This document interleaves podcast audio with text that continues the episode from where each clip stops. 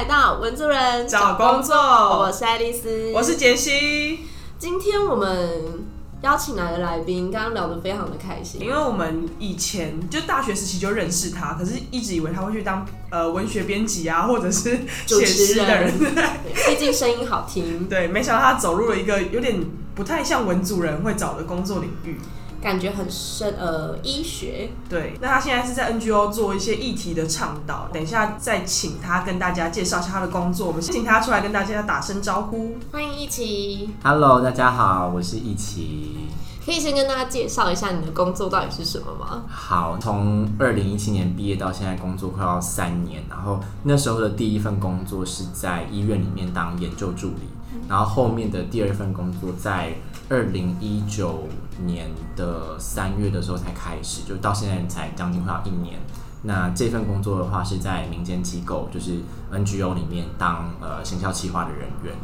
可以跟我们具体讲一下你研究助理的研究领域大概是什么？然后还有为什么会从研究助理跳到就是所谓 NGO 的行销兼研究人员吗？嗯呃，前面刚刚讲到就是呃，好像找了一份真的跟文组没有太大的关系。毕竟我那时候毕业的时候是呃中文系，然后呃在大学的时候做比较多的是一些广播的实习。那是因为后来找工作的时候想要找一些离家近的工作，那我就上网去找了有什么样的职缺。那那时候有一个医院，他们开了一个研究助理的职缺，是呃想要征求可以做访谈计划的研究助理。那那时候他的呃也呃他的学历背景没有。要求说要声音相关的学历背景，所以我就去应征了。那应征后之后，就是很幸运的被选上。那呃，在这份工作里面的呃工作内容其实比较多，就是真的跟这个研究计划比较相关。因为我们的研究目标是艾滋，就是大家可能比较熟知的艾滋或者是艾滋病。那这两件事情其实是不一样的。那可以后面再跟大家小小科普一下。然后，呃，这个研究主题那时候要做的是要访谈艾滋感染者。那，呃，在那时候呢，我就跟我现在的这个民间单位开始有些合作。所以后来在医院的工作就是告一个段落之后，我就觉得，嗯，好像可以到民间单位这样子不一样氛围的地方来做尝试。嗯，想了解，刚刚有提到说艾滋跟艾滋病是不一样的，方便给我们介绍一下到底不一样的呃差别是什么吗？好，那。中文的话听起来很像，对不对？就只有差一个字。但如果我们从它，因为它本来是从呃美国开始发迹的嘛，或者是美国开始被发现的，我们从英文的脉络来想这件事情就会比较简单。因为艾滋病就是 AIDS，是 Acquired Immune Deficiency Syndrome，就是人类后天免疫缺乏症候群，它是一个疾病，它变成一个有有症状的一个呃疾病。那如果是艾滋病毒的话，它是 HIV。一个是 AIDS 四个字，一个是 HIV 三个字。那 HIV 的话是 Human Immunodeficiency Virus，它就是病毒本身。所以呃，感染病毒就是你是一个 HIV 带源者这件事情，并不表示你一定会变艾滋病人，因为你要变得非常非常的虚弱，你已经发病了，你已经开始出现症状了，那才会变成呃艾滋病。就如果用一个比较简单的方式跟大家比喻的话，台湾不是有很多 B 型肝炎代言者嘛？如果你有 B 肝代言的话，就是有点像 HIV 代言一样。但如果你变成了猛暴性肝炎，或者是你变肝硬化、你变脂肪肝这样子的症状的话，才会进到就是艾滋病的这个阶段。听起来就是这一个领域里面很多专业知识，那跟你的所学好像比较不一样。所以你在跨入这个产业的时候遇到什么就是所谓的障碍吗？呃，我觉得障碍没有到很大的原因，是因为我在大学的时候，呃，念的是中文，然后呃，跟呃做广播的时候，其实有培养很多资讯收集跟理解资讯的能力。然后中文培养我是一些逻辑跟理解资讯的能力，所以那时候在刚开始工作的时候，呃，我遇到的老板那个医师，他人也很好，他呃，我觉得他在教我相关的一些资讯跟知识的时候的逻辑都是很。很很好被吸收的，那以及我觉得这个领域那时候刚开始我刚踏入的时候，发现就是，哎，其实我在做这份工作之前，好像只知道艾滋病是世纪黑死病，就是大家都会说这五个字世纪黑死病，但它其实已经不是世纪黑死病了。然后你才会发现自己其实对于这一方面的了解是很少的。然后边做的时候，其实会边觉得了解这样子的东西是很有趣的，特别是呃。我觉得以前虽然我是一个文主人，但我觉得我其实没有很讨厌呃理科的东西，我只讨厌就是理科上面那些要被算的题目，或者什么砝码，然后重力加速度多少那种东西。但如果真的是了解一些原理，或者是了解一些呃生物医学相关的东西的话，其实是相对来说是有趣的，因为我们都知道的鸡尾酒疗法，我们好像都只会知道它叫鸡尾酒疗法，对不对？对，但它为什么叫鸡尾酒？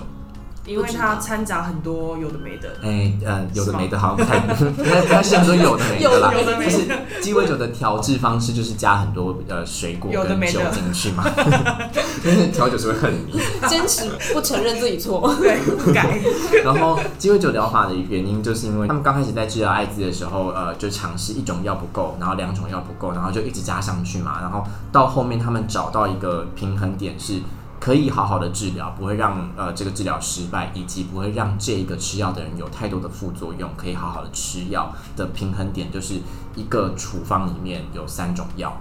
所以，呃，鸡尾酒疗法的意思就是，他要吃超过一种以上的药，去把它组合起来，然后让它的病毒可以被抑制。然后让我觉得很有趣的事情是，呃，就是你会发现那个病毒的演化过程，是因为大家听到这个可能要睡着了，就是它是一个 RNA 病毒，然后它会进到你的身体跟你的 DNA 结合之后，然后它就开始一直复制，因为我们会一直复制自己的 DNA 嘛，嗯那同时就会一直复制这一支病毒 RNA。那也是为什么就是 HIV 很难被治愈的原因，就是因为你自己本身一直在复制这个病毒，因为它是做进了你的免疫细胞当中，然后让你的免疫细胞一直不停的复制病毒本身，所以才会那么难被治愈。所以在了解这些事情的过程当中，我会觉得，呃，就那那个那个过程，其实让我开了很多的眼界，就是呃，而且你可以你会感受到他们很多人是在经历不一样的生命故事，还有我觉得刚开始我没有马上先进入 NGO，而是先在医院工作这件事情，也让我对于这个领域。可能有更多不一样可以探索的空间，因为你要从 NGO 进到医院可能是困难的，但刚开始在医院这件事情跟的是一个医师，那他可以在研究或者是医学研究这件事情上面带我看很多不一样的面向，我觉得那是让我开启对这份工作呃有一个热爱的一个开端。刚刚有提到说像什么鸡尾酒疗法，我突然回忆起来，想说我前阵子在跟其他朋友聊这件事情的时候，大家其实印象都还停留在鸡尾酒疗法，但现在是不是其实有比较？嗯，毕竟已经我们国小时期学习的十多年过去了，是不是现在其实有比较新的研究，或者是呃比较不一样的发现呢？嗯，现在其实还是叫鸡尾酒疗法，然后因为它都还是超过一种以上的药嘛，那它的不一样的地方是在以前的鸡尾酒疗法可能是呃我一天要吃四五次药，然后一次药我可能要吃二三十颗，因为以前的药的药效没有这么的好，然后抑制效果没那么好。但现在他们呃毕竟也经过一九八零年代到现在将近三十多年的研发时间，所以现在最简单的药物就是一天他只要吃一颗，那一颗药里面就包含了所需要的成分。所以他只要吃那一颗，然后吃那一次，他就可以很有效抑制病毒，大概四十八小时或到四十小时的时间。所以变成吃那一颗，它其实可以好好的度过一天。所以它就是一天吃一颗，一天吃一颗。刚刚爱丽丝有提到，就是其实艾滋从我们国小接触到这个疾病到现在，其实已经一二十年了。那现在这个最新的资讯，我自己接收到是有一个 U 等于 U 的原则。那一起可不可以跟我们介绍一下 U 等于 U 的原则代表什么？嗯，U 等于 U 真的是非常非常的新。然后呃，U 等于 U 就是如果大家用写字写看看的话，就是表情符号嘛，没有啦，开玩笑的。真的很像。对，U 等于 U，它呃中间那个等于就是真正的等于的意思，然后两个 U 其实分别是呃各自是一个英文单字。那第一个叫 undetectable，就是测不到 detect 的那个 undetectable，然后第二个 U 是 untransmittable，就是没有办法传染。所以如果翻成中文讲的话，就是测不到等于不会传染。那测不到是什么测不到呢？是艾滋病毒测不到。那测不到的意思是我们前面刚刚有讲，就是这个人他每天吃一颗药，可以很有效的抑制他的病毒，但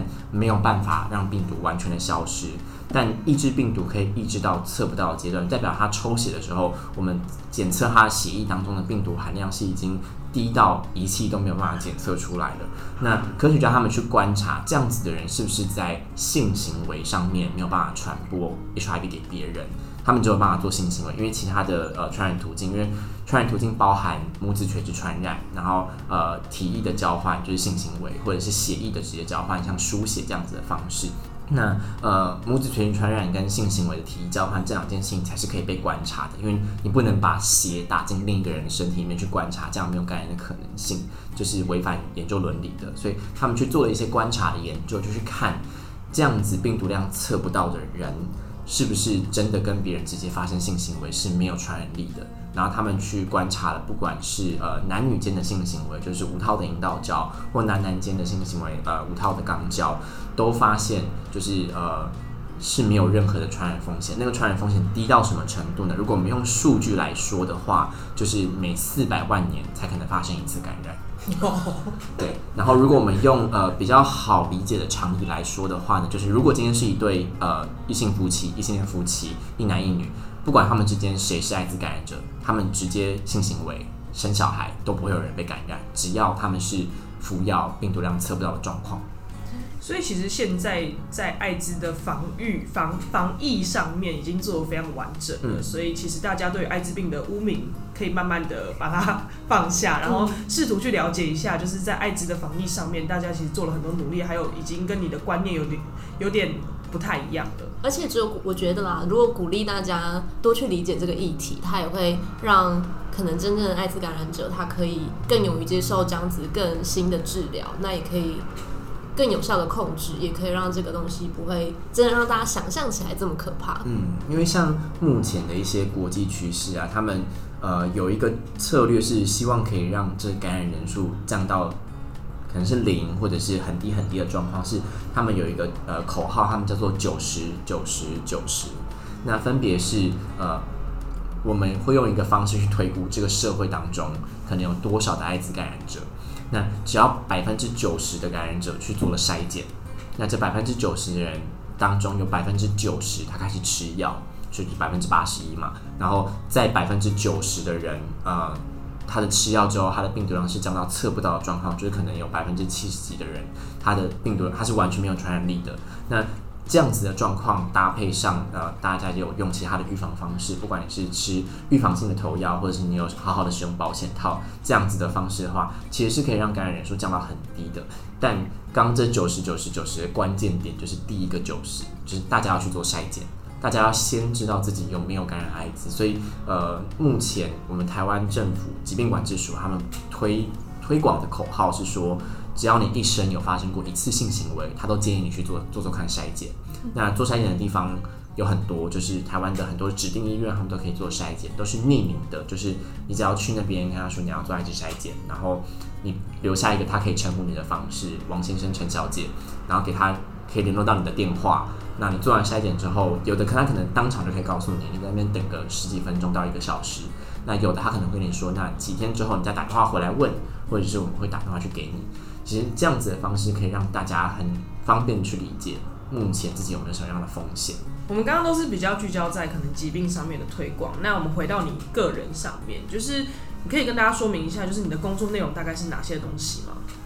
呃，那我先从前面那一份工作，研究助理的工作。其实我觉得研究助理的工作比较，其实蛮吃你遇到什么样的老板，跟你负责什么样的专案。那如果大家对于研究助理这件事情有点难想象的话，它其实就有点像学校的助教。就如果大家是大学生的话，就有点像你在上通识课的时候会遇到的 TA，他们其实就是学校教授的研究助理。那我只是变成了医院医师的研究助理。那所以就变成是这个呃医师他想要做什么样的研究，或这个教授他想要做什么样的研究，那就需要去做这个工作内容的执行。那像我那时候做的那个研究计划，它是一个访谈计划，访谈艾滋感染者的计划。它的呃访谈的问卷是一个国际单位的授权，所以嗯从刚开始国际单位授权我们英文的问卷，我做了翻译。然后翻译完之后，他们呃他们有他们自己的训练的讲师，我们需要请他们的训练讲师来到台湾，帮我们的访问员受训。所以接洽讲师，然后机票的安排、寄宿的安排，然后呃跟讲师的博诺啊，还是要带讲，对对地陪，就是接机完之后带他搭机姐，然后跟他介绍台湾，然后呃这过程当中也可以从讲师这边理解，就是在目前全世界执行这样子研究的国家，大家的状况大概怎么样？那到后期我们真的开始做问卷之后，呃到北中南各地的医院做 long stay，然后在那边访谈。跟跟台湾各式各样的艾滋机构接洽，因为这样子的一个研究，它除了从医院端的研究之外，我们也希望有民间社群的协助，所以那时候为透过了这个研究，然后认识了全台湾几乎，就因为全台湾的艾 滋机构也不多嘛，就是这些机构就是全部都认识，所以其实对于我后面这个工作也有帮助。就是进到民间单位之后，你如果都认识你有哪些单位是同时在做这件事情的时候，你比较可以区分出每个单位不同的性质。跟我如果要身为一个行销企划，要行销或者是让别人认识我这个机构的话，我应该要怎么样去打出我们的特色？刚刚这样听起来，就是他这个工作其实包含要翻译英文的部分，感觉 loading 很重，然后还有接待外国的讲师，然后可能还有包含要反馈非常多的人，然后南北到处跑，嗯有点好奇说，像这么 loading 这么重的工作，当时候的待遇怎么样？呃，这个待遇其实蛮蛮死的，因为呃，研究助理不管是学校的或者是呃医院的这种研究助理，他们通常都是有几个固定的来源，就要么就是科技部，要么就是国科会，要么就是呃呃还有什么东西啊？卫福部会有吗？卫福部也会有，然后国健署、国民健康署，然后这些东西呢，他们用的续薪标准都是呃一样的一样的，就是你是学士第一年多少钱，第二年多少钱，然后你是硕士第一年多少钱，第二年多少钱。那学士的话，大概在刚开始的时候扣完劳健保是三万出头，对，就是呃，但但呃，我的那间医院是还还算蛮大的医院，所以我还会有年终，对，所以是一年如果平均下来的话，一个月可能可以有有有有三三，对，就是扣完劳健保之后，我觉得这还蛮有趣的，因为其实大家如果去搜寻一零四的话，其实不管是像刚一起有提到，其实很多的政府，呃，包含老师、医师，他们可能会去申请政府专案，可能都会有相关要执行的人员，那这可能都会叫做研究助理。或者是呃研究人员这这一类的头衔，那大家都可以知道说，你可能如果对这样的工作有兴趣，其实它有很多不一样的类型或不一样的主题是你可以去参与的。那在谈薪水上面的话，就是相对起来比较没有那么多的技巧，因为它就是固定薪资，就给大家有个概念。其实也是因为公家单位的问题啊，就是不管你是能力再好或再烂，大家都是起薪都是一样的。嗯，但呃，如果是在学校单位，我其实有点不太确定啊。就是如果是在学校单位的话，通常可能薪水是比较死的。然后，但如果是医疗单位，因为医师们大家可能会有一些嗯额外其他的 sponsor，对，所以如果你跟到的医师或者是你的呃医师，他其实是可能比较有权势的，或者是他的关系相对来说是人际网络比较绵密的那一种的话，可能你会有一些其他的呃机会是呃可能其他的专案啊，或者是其他的收入也是有可能的。嗯那刚刚谈的是第一份工作的部分，那第二份呢？你现在的工作大概工作内容还有薪资待遇如何？嗯，然后现在这份工作的话，因为它的 title 是呃行销企划主任，哦，邱主任，邱主任好，因为我们机构也才六个人嘛，每个人都可以当主任的，对，这样对外来说比较好听。跟我们，每个人都挂经理一样。对啊，想一间公司五个人，四个是经理，对，到底另外一个是助理。但但我们要负责的事情也真的是蛮多，就是嗯，因为是行销企划，所以对外的活动接洽，或者是相关的一些公关，或者是呃呃社群媒体的操作，可能都会是由我这个呃职位来做负责。那呃，我们各自也需要去呃负责一些专案，像我自己身上的话，就有呃一个专案是呃明年要做一个除罪化专案。那除罪化这件事情要讲明白，可能比较困难，但可以让大家理解一件事情，就是台湾目前对艾滋感染者的这个身份是比较不友善的。因为只要你没有告知别人你是一个感染者，然后你们发生的呃性行为的话，你是很有可能被告的，不管你的性行为是怎么样的。因为呃，在执法人员的层面上面，他们其实对于怎么会有人敢跟艾滋感染者发生性行为这件事情，他们是持保留的态度。他们觉得只要你有讲，怎么可能有人敢跟你做爱？那一定是你没讲，所以一定是你骗人家。所以现在的法界的呃态度比较是这样，所以目前有一个法律对感染者是比较不友善。那我们明年有一个计划是希望在这个方面可以去做一些呃嗯倡议计划的推展，所以我就负责这个计划。那同时我可能还要做呃募款专案的规划，因为行销计划的其中一部分也是希望提高我现在工作这个机构自募款的能力。刚有几个问题，第一个是我想说，为什么会特别想要去提高除罪化这件事情？因为除了是对于所谓的艾滋感染者比较友善之外，这是不是对于社会大众来说，其实有某方面的呃比较好的影响力呢？嗯，对，因为呃，除罪化这件事情，如果我们从两个方面来看，第一个呃，爱丽丝刚刚提到的，对整体社会有没有帮助，是会有的，因为呃，用一个很简单的方式来想，好像前阵子的呃农历新年，如果新型肺炎这件事情，我们用特别的一个法律来规范，传染新型肺炎的人应该要被罚五到十二年，大家会觉得合理吗？在这个很危急的状况之下，好像会觉得合理，但你仔细去想，它好像其实不太合理，因为我们已经有传染病防治法了。那如果你有恶意传染这件事情的话，好，你把它算成一个重伤害罪，那我们刑法里面也有重伤害罪，为什么会需要一个特别的法律来对于这个疾病做特别的规范？那这样子的东西的产生，其实会让整体社会当中觉得这个东西是邪恶的，是特别的，是需要被另眼相待的。那这样子的特别法，其实就会造成这样子的社会污名。那这样子的社会污名，就会让感染者的人权很容易受到侵害。所以这是社会观感的部分。而且我觉得，如果我就是以肺炎来说啦，如果有一个很严重的刑罚告诉我说，诶，如果你肺炎的话，你会怎么样怎么样？我觉得这是不是也会让民众有点害怕去接受看医师，或害怕去治疗？而且就是你会觉得啊，我没有去看医生，表示我现在可能只是一般感冒，而不是肺炎，这样我就不会受罚。就是它反而对于疾病的防疫来说是一个负面的影响。没错，就是呃这样子的状况也是发生在艾滋这个条例上面，就是因为它规范的是你知道自己是感染者。你没有告诉别人，然后你们发生了肯定有传染风险的这个性行为，这样的这一类的人，所以大家听刚刚这三个要件，第一个要件是你要知道自己是感染者，那我不知道就好了。对啊，对你如果终身不去做筛检，你终身啊，或者是你有怀疑自己是，但我死都不去做确诊这件事情的话，那在这个要件上面你没有符合，其实你就不会被起诉，或者是你可能就没有办法符合这个起诉的要件。所以这样子，在他的利益的就这个立法的本意上面，他希望做到传染病防治的这件事情上，就已经失去了这个先决要件。然后呃，会想要针对这件事情来做一个改善，除了对社会污名可以有一个呃优化之外，第二个是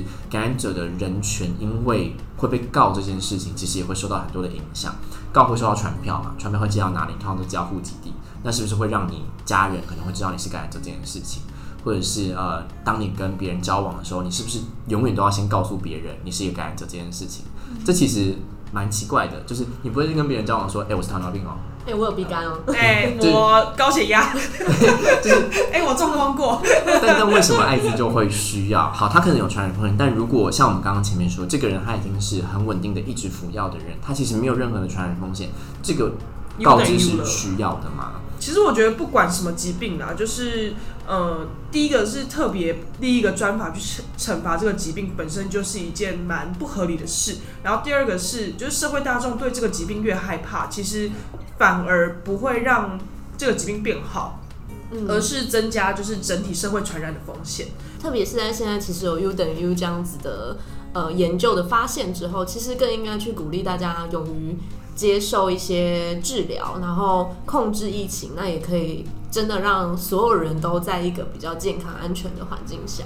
我觉得在现在这个社会当中，其实也蛮困难的一件事情是假资讯太多了。对，所以呃，其实会蛮鼓励大家。呃，我工作的单位叫做艾滋感染者权益促进会，所以如果你比较常用一些社群媒体的话，你可以在脸书直接打艾滋。全促会会找我们的脸书，那其实在这边你可以找到，我们会分享一些科学新知，然后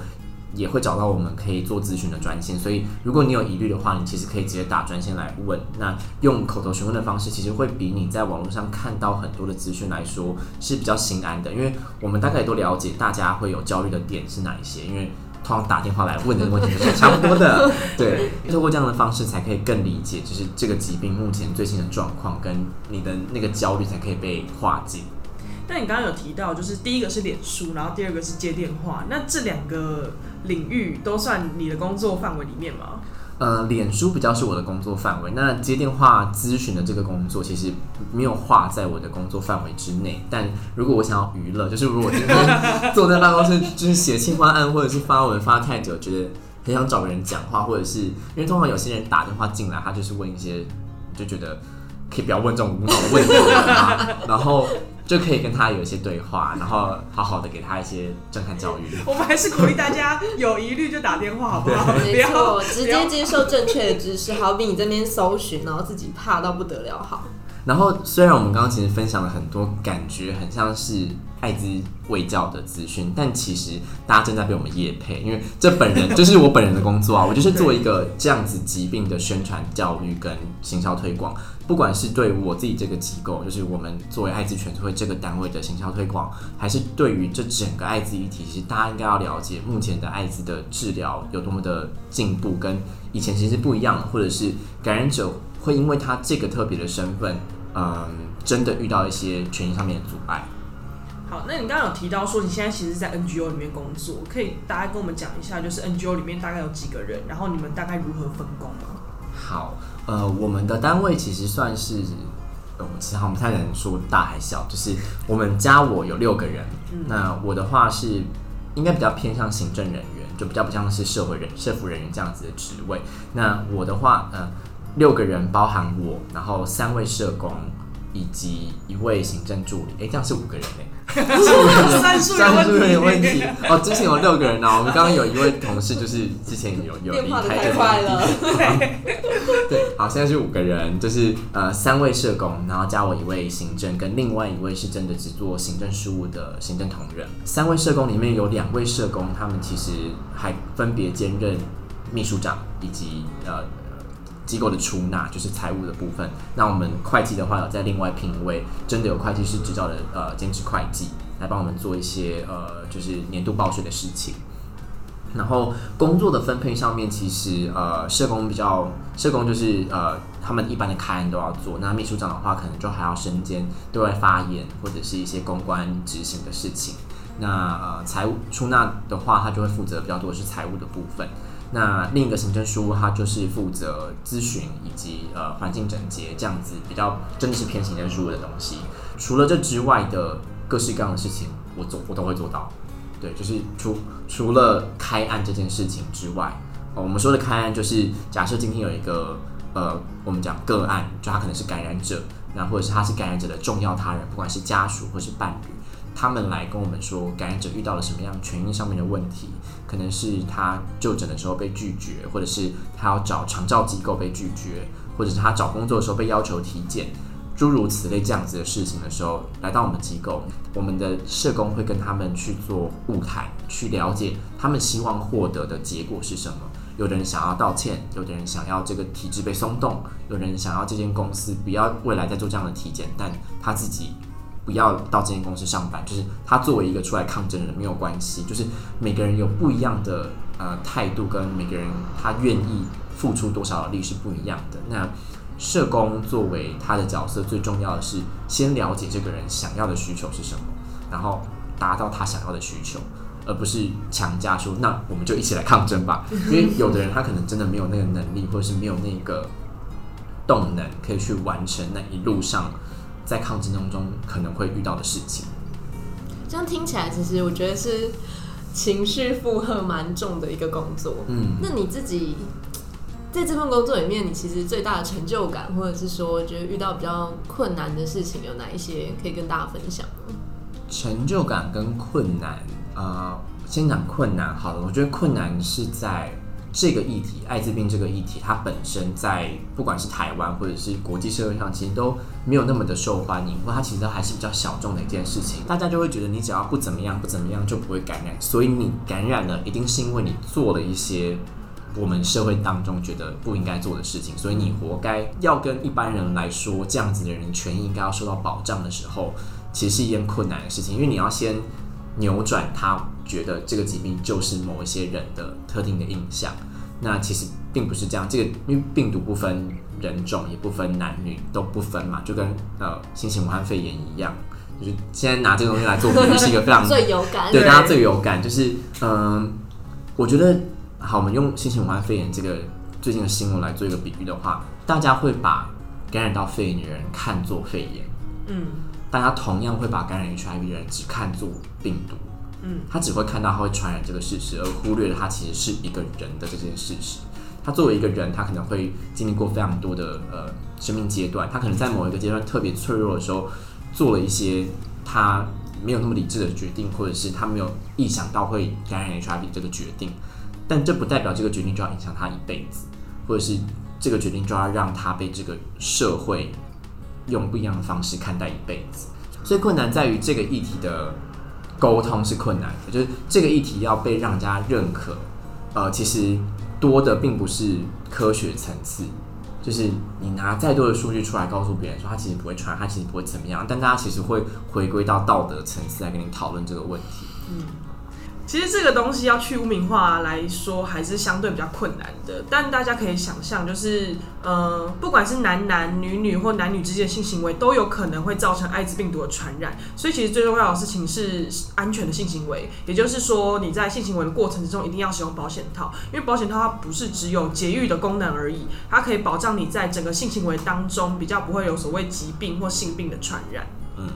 那除了保险套之外，润滑液也是非常重要，不管男男还是男女，润滑液都非常重要，可以增加大家性行为的愉悦。除了愉悦之外，也比较不容易产生摩擦伤口啦。对伤口毕竟还是比较容易让呃病毒之间有管道的一个路径。对，但话说回来，刚刚提到的是困境的部分，那所谓比较有成就感的部分在哪？让你撑下来了。我觉得好像也，嗯，会说成就感吗？呃，我比较难用一个字来定义为什么会留下来，但我觉得从第一份工作那时候做访谈，其实会遇到很多感染者。那虽然我们没有办法跟他们留下联络资料或者是后续的联系方式，因为基于研究伦理的问题，但呃，在这个过程当中，你会渐渐觉得这些人越来越是你的朋友。那你的朋友为什么会因为这样子的一个身份而受到这么多的呃权益上面的侵害？你会很想要为这件事情做一些改变。那你会因为我自己会觉得这件事情是可以改变的，只是它需要时间，它需要慢慢的往前推，往前推，往前推。那如果好像没有其他人要做这件事情的话，我好像也没有急着要做什么别的事情，我就继续先做这件事情吧。那如果在这些过程当中，像刚刚那些负能量，你会怎么去消化它呢？我自己其实一直是一个呃，对于负能量的消化来说，蛮自处的一个人。就不管工作前还是以前还在学生时代的时候，我通常都是用自己把它消化掉的方式。那可能就写写东西，就写一些散文。以前还会写诗，现在写不出诗了。然后现在就会写一些散文，或者是呃写一些自己喜欢看到的东西。然后再来的话，可能就是会找比较好的朋友讲讲这些事情，但我会特别注意，就是我不会特定找一个朋友一直讲，因为我觉得那其实是一个很大的情绪劳动。你找一个人一直抱怨同样的事情，其实这个人看到你讯息来，他压力会很大。对对，就是我觉得这是一个大家可能要意识到的性，就是有时候你可能会有一些，就你好朋友如果只有一些的话，那就平均分散你的压力。或者是试图把它录下来，对也是一种一个方式，我觉得还蛮好的。嗯，那刚刚有提到，就是你会写诗或散文，我想说应该会有一些听众会好奇，要在哪里看到你的作品，愿意跟大家分享吗？应该诗可能比较没有了，但散文的话，我我自己之前还在呃正大之声那时候的节目啊，我其实都有留下来，然后我有自己放一个部落格，然后里面那时候刚开始本来是想说记录就是每每一个礼拜的节目的音档，所以刚开始是放节目音档跟节目介绍，那后面的话我就会把我可能在不管是脸书或者是 Instagram 上面写的东西，就把它也贴到那个地方去，所以可能可以在那边看得到。然后呃，就打向海的路应该会找得到。上海的路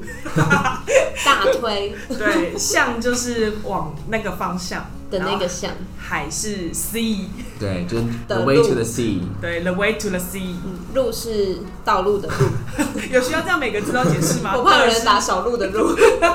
上海的路，没错，大家可以去那边搜寻一下一期的作品。那之前广播的作品也会放在上面。有，因为它旁边有分类，就是有分生活跟声音。生活的话就是写一些生活的事情，声音的话就是、呃那时候学生时代做的节目都在上面。非常的推荐，因为大家现在听也知道，我们一起就是美声，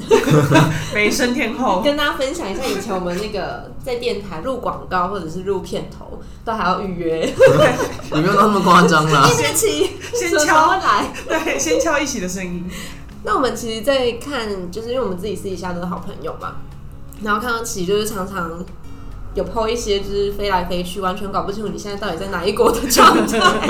想说这是你的工作内容吗？因为看起来非常有挑战度，而且很有趣，是不是可以跟听众分享一下？呃，是工作延伸出来的机会。因为刚开始在医院的那个工作啊，我们前面有说到，它是一个国际的研究计划嘛，所以因为这样子的机会，认识到了一些国际的单位跟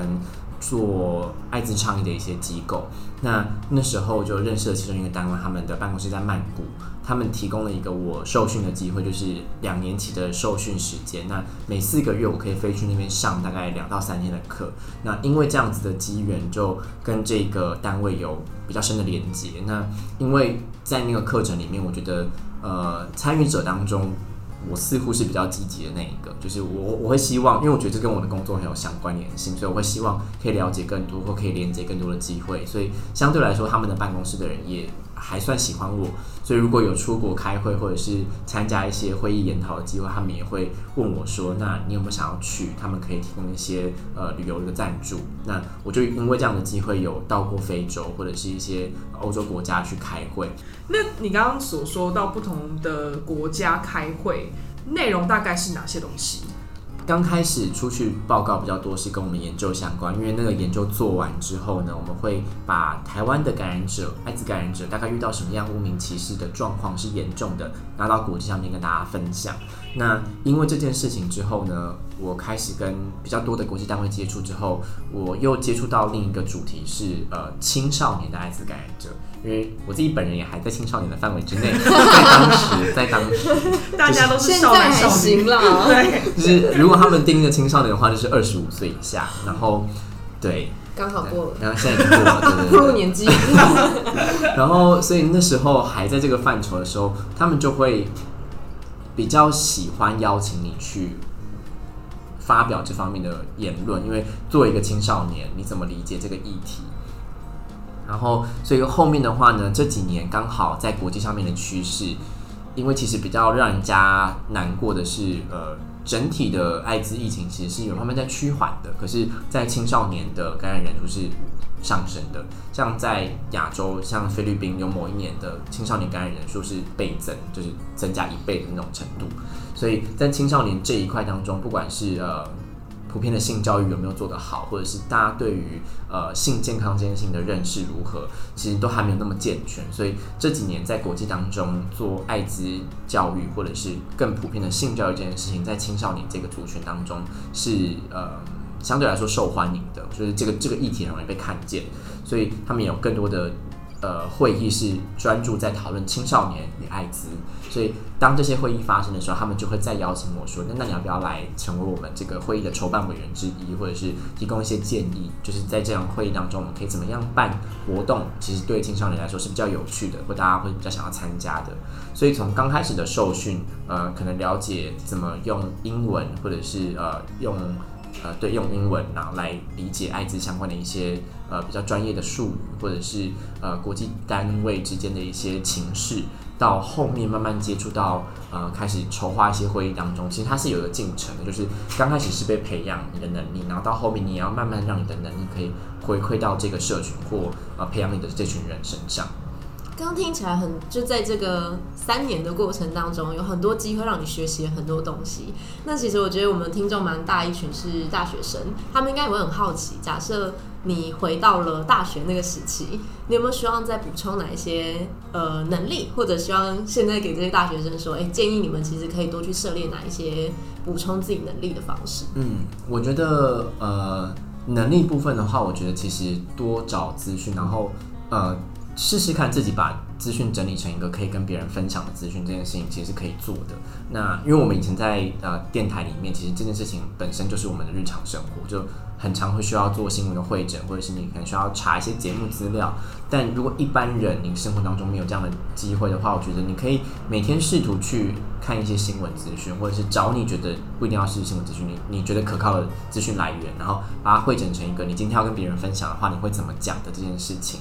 然后第二个是，我觉得在开始工作之后，接触到了很多国际组织，才发现，其实有非常多的国际组织，他们是有开放一些呃实习的机会的。那呃，不管是联合国下面的教科文组织，或者是一些国际的人权单位，如果在大学的时候可以试着开始接触这样子的事情的话，我觉得，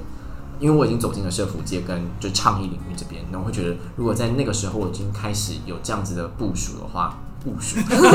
就可能会有更多的机会，因为呃。如我刚刚前面所说，现在大家关注的是青少年的议题，所以如果你是十八到二十五岁这个中间区段的话，在现在这个国际形势上面来看，你你要获得一些补助，可以到国外去参加一些活动，那个身份是很有优势的，跟很容易拿到这样的补助的。那刚刚有提到你们所谓的教科文组织，还有一些国际组织，这些机会应该要去哪里做搜寻，会比较容易得到？嗯，呃。如果是一些其他单位的话，他们可能会在他们的官网上面，或者是他们的 Facebook，他们会发出一些他们可能有 intern vacancy 这样子的一些资讯。那如果是联合国的话，他们自己每一个联合国的呃机构下面，他们都会有一一块是 job vacancy 跟 intern vacancy，所以就在上面看他们最近有开什么样的呃实习缺，或者是甚至你如果未来工作想要工作的话，有什么样的工作缺。如果你想要进到联合国体系工作的话，你也可以先点看看，就是他需要什么样的工作经历，或者是他想要什么样的呃能力，你才有办法应征这样的职位。嘿，各位大学生，赶快把你的那个不要在 Google 的那个我的最爱里面不要再放一些韩剧，该是把什么联合国啊这些全部加进去，你未来在什么国际部分。对，其实不要把这些组织想得太远了，因为其实这些组织也需要大学生这个领域呃这个阶段的学生们共同参与。嗯，对，所以想办法多获得这些机会，其实都是好的。嗯，那在节目的最后，有点好奇，一起会想要对假设可以有机会对过去的自己说话的话，你会想要说什么？嗯，如果是对过去的自己说话的话，我会觉得，嗯。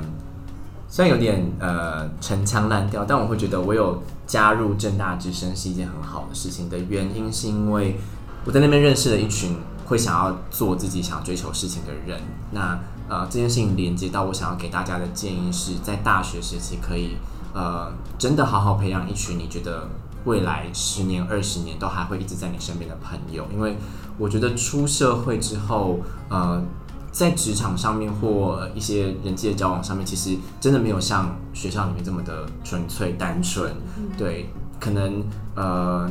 可能你自己没有这么的有心机，但你很难保证别人没有那么有心机。对，然后在，但我觉得从我毕业到现在工作三年这中间，我们前面有聊到怎么样疏解自己的压力这件事情，我觉得。大学同学，或者是好，你可能有高中或者是国中的同学，也都保持着很好联络，那都是非常好的事情。就是只要有你以前其实可以有非常联系的非常好的朋友，我觉得都可以好好的维持下去。因为在未来，你可能真的很难遇到这么纯粹的关系，然后可以相互扶持，然后没有没有这么多的利害关系。你干嘛想哭？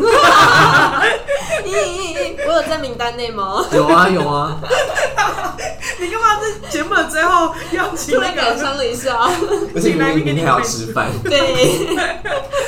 好了，那我们今天其实这一集的内容非常的丰富，包括可能艾滋的污去污名化的推广，然后还有了解一些社服机构、社服人员他们所做的工作内容等等。嗯。然后也包含就是要如何。就是一些走入社会的人对于大学生的一些建议，或者是说，真的是鼓励大家要多去尝试之外，然后也去保留一些自己的人脉、自己的朋友。对，那我们今天就谢谢一起给我们这么丰富的分享，谢谢大家。文字人找工作，我们就下回见，拜拜。